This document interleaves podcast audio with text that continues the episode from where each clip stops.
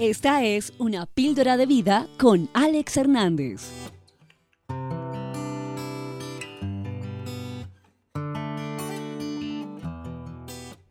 Esta es una píldora de vida para todos aquellos que de alguna manera se sienten identificados con el dolor del rechazo. Te rechazaron, te estigmatizaron, te condenaron, te sepultaron inclusive vivo con una lluvia de críticas y de piedras que cayeron de lado a lado. ¿Te acuerdas de ese pasaje bíblico donde una mujer fue sorprendida, según sus acusadores, de un acto de eh, pecado, de adulterio, y estaban dispuestos a apedrearla, a matarla? Y Jesús dijo, el que esté libre de pecado, que tire la primera piedra. Bueno, algunos la conciencia no le redargulló y sí lanzaron sendas piedras de crítica, de condenación, de estigmatización, que hasta el día de hoy siguen retumbando en tu mente, en tu corazón y siguen afectando tus estados de ánimo. Te afecta el estado de ánimo al saber que mucha gente está hablando mal de ti, que te cerraron las puertas, que perdiste un trabajo, que algún ser querido te condena y la culpa te sigue carcomiendo como una especie de cáncer que está haciendo metástasis que empezó en el alma pero ya se está notando en el cuerpo, en otros lugares.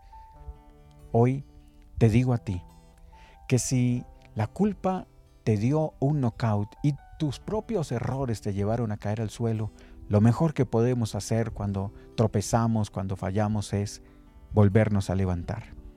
Así es, vuélvete a levantar, aunque tus críticos digan que no mereces una segunda oportunidad.